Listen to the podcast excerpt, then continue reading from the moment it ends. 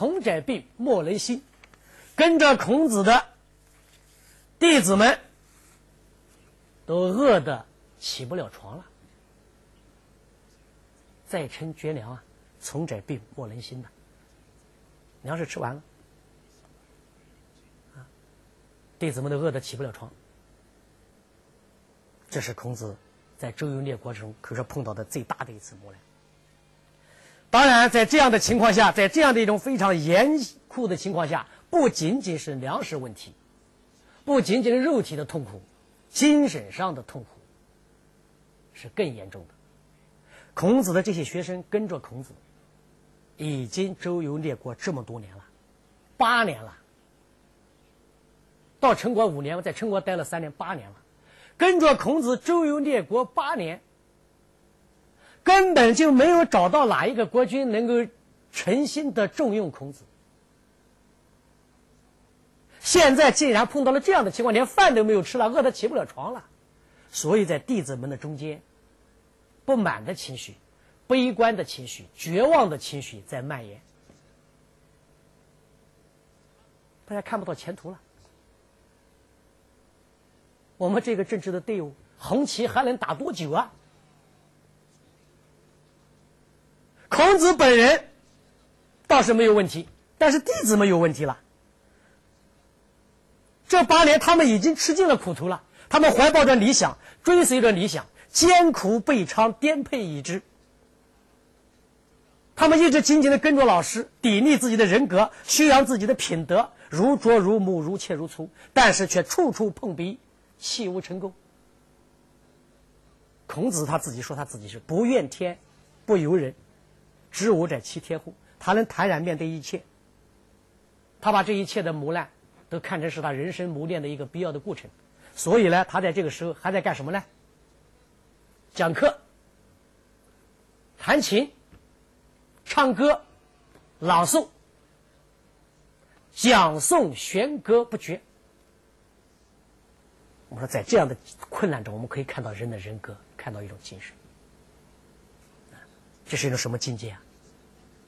泰山崩于前而不变啊，从容面对一切的不幸与挫折，面对命运的种种打击，面对命运给我们的种种的苦难，我们是报之以微笑。这是孔子的境界。当一个人足够强大的时候，一切外在的打击与压迫就相应的小了。庄子曾经描绘过一种神人的境界。他说：“有一个在这个苗姑峪山上有一个神人，这个神人是什么样的境界呢？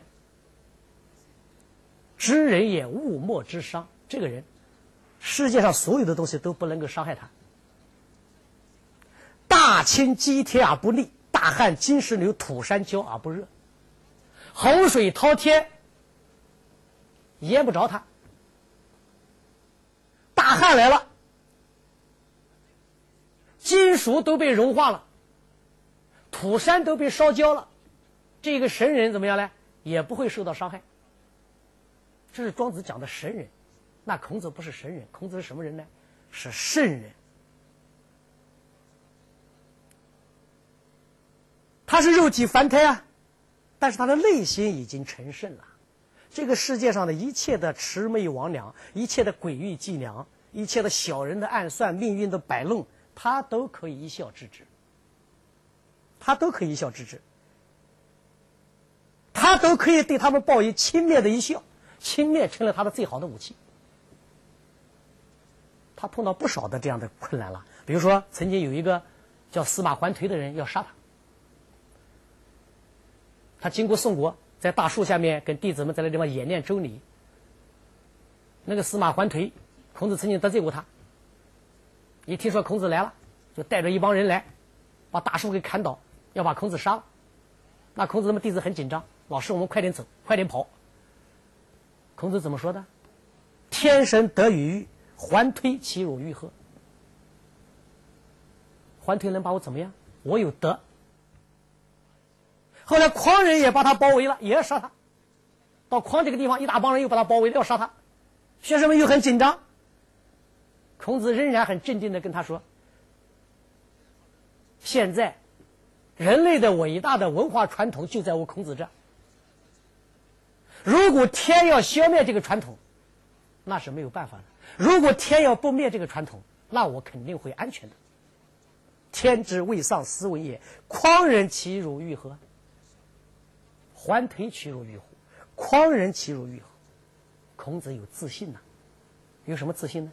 我有大德，我内蕴着人类的精神，我传斯文，我承担着绝大的使命。我既然有如此重大的历史使命，一个小丑欢推，一群无和的狂人能把我怎么样？这就是孔子的自信，这就是孔子对外来威胁的轻蔑。所以，在这一个绝粮之时，弟子们都已经起不了床的时候。孔子仍然能够保持这样的一种镇定，保持这样的从容，他仍然是讲诵弦歌不绝。但是弟子们不行啊，尤其是那一个脾气很坏的、很直率的子路，他忍受不了了，他已经满腹牢骚了。可是他天天听着孔子，他在他那个帐篷里面。传出悠扬的琴声，传出他不急不慢的朗诵声。他在外面气得不得了，就跟他的同学们讲：“老师在这个时候，他还弹琴，他还唱歌，这难道符合周礼吗？”他对老师有怨言了。这个子路是一个很有意思的人，他对于老师有怨言，他从来都是直接说的。然后他就直接进去了，老师的帐篷里面去了，一进去就问了老师一个问题。老师还在那弹琴呢，还在唱歌呢，对吧？子路一下就冲进去了，就问了老师一个问题。这个问题问的非常好，非常有代表性，它代表着一种观念。所以孔子有时候和弟子们的讨论，我们不要简单的看，它里面都有很深刻的含义，是哲学史上、伦理学史上一些重大的命题，就在这不知不觉的讨论中解决的。他问了孔子一个什么问题呢？他问了老师六个字：“君子亦有穷乎？”老师，我们一直跟着你，我们照着你的教导修养自己的德行，我们尽量让自己变成一个君子。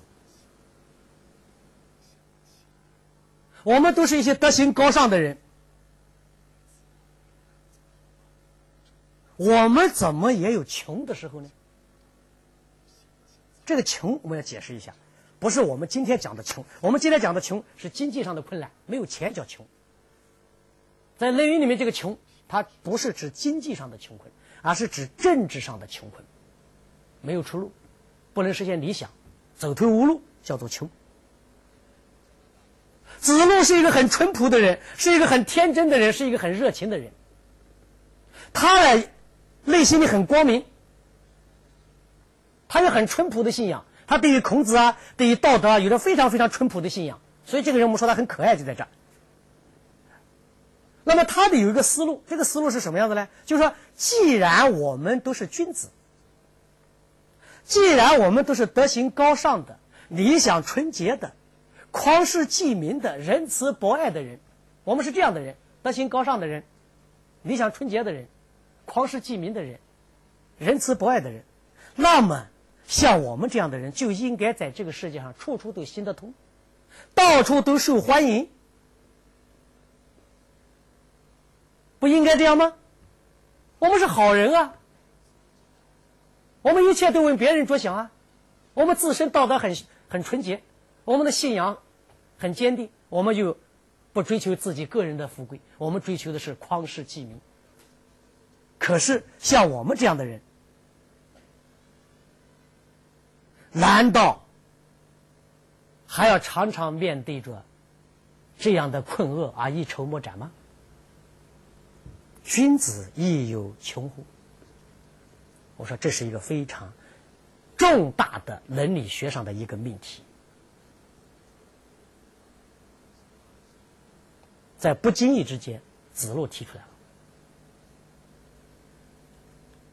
很显然啊。在这个时候，子路思想上出现了巨大的怀疑。他怀疑什么呢？他怀疑道德以及道德行为的有效性。道德和道德行为的有效性。什么叫道德和道德行为的有效性啊？比如说，一个小我们一个幼儿园的老师会给小孩说，要做一个好孩子，做个好孩子就是道德行为。可是孩子如果反过来问老师一下，老师，我为什么要做一个好孩子？我做一个好孩子有好处吗？啊，老师说你做一个好孩子，我今天去给你发一朵小红花。这一朵小红花就是什么呢？就是道德行为的有效性。哎，你做了好孩子吧，你得到奖赏了。现在子路没有看到这个奖赏。我们天天跟着老师，我们不断的修养自己的道德。可是我们跟着你老师这样子，这么多年七八年来了，我们到处碰壁，我们吃了那么多苦头，我们一事无成，我们今天饿得起不了床，我们一筹莫展。所以他的思路是这样的，就是既然是遵从道德的。既然我们是按照道德的要求做道德的人做道德的事，那我们就应该受到道德的保护，就应该享受道德，享受实行道德啊该得到的好处和报酬。这是子路的思路，这个思路是一般人的思路，无所谓对和错，有这样淳朴的信仰。可以保证大多数人都能够做好事、做好人，所以有这样的信仰也不错。但是，问题在于，如果我们对道德的问题仅仅理解到这一步，我们还没有进入道德的本质，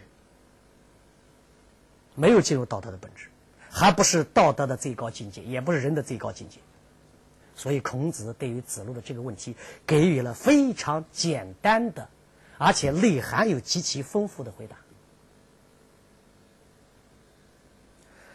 总共十个字，我们分两段来看。前四个字，“君子固穷”。你子路不是问我吗？君子亦有穷乎吗？那我告诉你，君子本来就应该是常常走投无路的。孔子的这个回答很冷酷啊！对于子路这样的对道德抱有那么大信仰的人，这是一个很沉重的打击啊！实际上，孔子啊，这个子路对于道德的这样的有效性抱有这样的信仰，某从某种意义上讲是一个迷信。所以，孔子用这样的办法来彻底打破他的迷信。那我告诉你，你不要以为你做了好人就有好报。我告诉你，做好人不一定有好报，就是这个意思。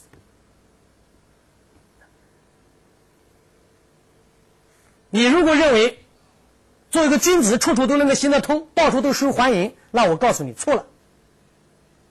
恰恰相反，君子正因为他讲道德，所以他常常是被制咒的，时时是被拥阻的，往往是行不通的。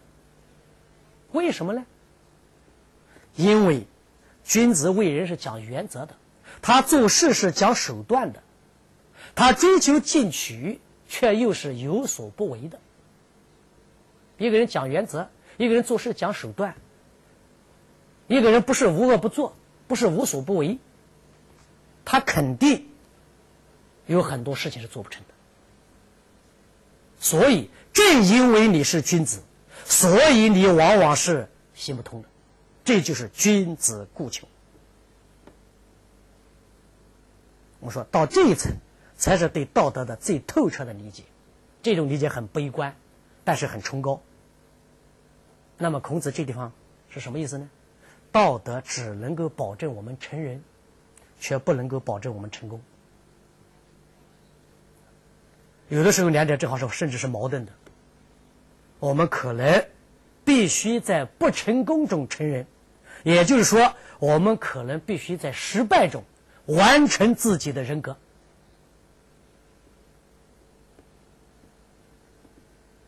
知道这里面牵涉到这么几个问题，我们设置这样的一个问题。我们就能够理解孔子的想法了。给我们一个选择题：我们是安然的去接受一次道德的失败，还是去孜孜追求一种缺德的成功？你选择哪一条？是保有人格的尊严而失败，还是丧失人格去取得成功？你选择哪一条？我们还可以把上面再简单、再简单化。我们是要一次高尚的失败，还是去追求一种下流的成功？我们人生有的时候就需要有这样的选择题，而君子选择的前面，后小人选择的是后面的。选择了前面的，我们看看是什么？是失败；选择了后面的是成功。小人往往是成功的，君子往往是失败的。这就是君子固求，但是，就像庄子所讲的样子，成也毁也，成功往往就是毁灭。一件事情成了，往往另一件事情就是毁了。世俗的事情成功了，往往你人格失败了。所以大家仔细想一想，我们刚才的选择题里面，我们在成功与失败之外，前面还隐含着一些东西。一次道德的失败，还是一次缺德的成功？好，你成功了，但是你同时你缺德了。那同样，君子失败了，但是君子怎么样？没有损害道德。君子失败了，君子保有了人格尊严。君子失败了，君子是高尚的。谁是孔子？孔子是谁？曾经是万世师表，曾经是万恶之源，被神圣又被妖魔。被追捧又被边缘，一个中国最古老的知识分子，一个不断在现实世界中寻找精神家园的践行者，一个替天行道的理想主义符号。他的人生涤荡和精神起伏，成为千百年来中国知识分子命运的写照。我们因为他激昂，我们也因为他而沮丧。他成为一个民族的千年情结，剪不断，理还乱。到底谁是孔子？孔子到底是谁？十六集大型系列电视演讲说孔子。上海电视大学中文系教授、孔子研究专家鲍鹏山将为您讲述一个原原本本的孔子。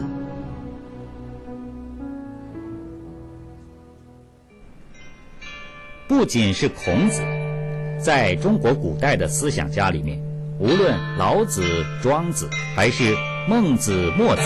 他们的思想都是成人学，而不是成功学。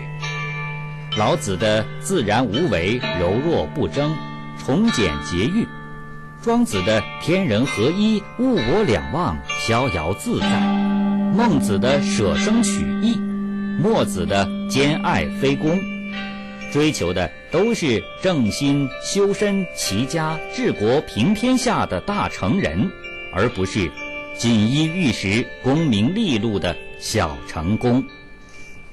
我们现在有很多人，一讲到中国的传统的国学，就从里面找成功，怎么样的去成功，是错了。你首先看一看，孔子成功了吗？老子成功了吗？庄子成功了吗？孟子成功了吗？墨子成功了吗？他们都没有成功啊。你在不成功的人那地方去找成功，你能找得到吗？但是他们有另外一个意义上的成功，那就是他们是成人了，他们成圣了，他们成贤了，他们做人成功了。孔子成了圣人，孟子成了亚圣，老子、庄子、墨子等人成了贤。所以，成功和成人，这我们要区别开的。君子是追求成人的，小人往往是不择手段去追求成功的。君子追求成功的时候，绝不以人格的丧失作为代价。所以在两者选择的时候，他一定是选择首先保有人格的尊严。啊，小人不是这样。所以我刚才讲了，孔子对于子路的回答是十个字，我前面只讲了四个字：君子固穷。后面还有六个字，叫小人穷，思滥矣。这话什么意思啊？那就说，小人一旦到走投无路的时候，小人一旦面临着他的世俗的失败的时候，他就会堕落。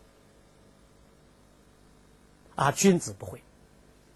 所以“小人穷，斯滥也”这六个字，实际上是对照着说的，和君子做对比的说的。孔子在告诉我们，一个人有没有道德，有没有道德的意识，有没有道德的约束，有没有道德的信仰，结果是不一样的。有和没有，结果是不一样的。君子固穷，没错，但是穷且益坚，穷不失志。久要不忘平生之言，他永远有尊严，永远有人格。他走到那个地哪个地方，他仍然有那样的一种精神，有那样的一种气质，他不会变得猥琐。这就是君子。他的人格不会因为穷而堕落，他的精神不会因为穷而萎缩，他的气质也不会因为穷而猥琐。你看一个人，我们我刚才讲的几个词，堕落了。萎缩了，猥琐了。你想，假如你道德上堕落了，你的精神萎缩了，你的气质变得很猥琐了，你想这一个人是不是彻底完了？但是君子，哪怕他经历了多少世俗的失败，他的人格不会因为穷而堕落，他的精神不会因为穷而萎缩，他的气质也不会因为穷而猥琐。这。难道不就是道德给我们带来的最大的好处吗？小人正相反了，小人也许在得志的时候，他可能还有一些派头，还有一些模样，他装模作样还有一点，但是一旦到小人穷的时候，他就会失去方向了，就会无所不为了。那用孟子的话来讲嘛，就是放屁挟持，无不为矣，就会下流，就会堕落。这个时候，不用别人来收拾他。他自己就会自轻自贱，所以孔子讲：“小人一旦穷，思滥矣。”什么叫滥？滥本来的意思就是水四面流，没方向了。小人一旦穷，你就没精神了。啊，我们说人一定要有精神，不管我们碰到什么样的打击和挫折，我们一定要有我们的精神，精神要不倒，气质要永在。这就是。道德的好处，所以孔子讲君子固穷，但是你不要讲哟，君子固穷，那我不当君子了。固穷的背后，你会得到更大的东西，会得到更重要的东西，那就是你的精神、你的气质、你的人格。小人固然会成功，但是他会失去很多，失去什么呢？失去人格，失去亲情，失去友谊。我们想，假如一个人人格没有了。亲情没有了，友谊没有了，别人对他的信任没有了，别人对他的尊敬没有了，他还能有什么？现在我就给你万贯家财，然后你不受人尊重，你没有亲情，没有友谊，没有人格，请问你愿意换吗？所以最大的失败一定是人格的失败，最大的穷一定是人格上的穷。这就是孔子在这样的。艰难困苦的境地下，和弟子们所讨论的、得出的这么重要的道德上的结论，对我们今天真的是有很多很多的启发。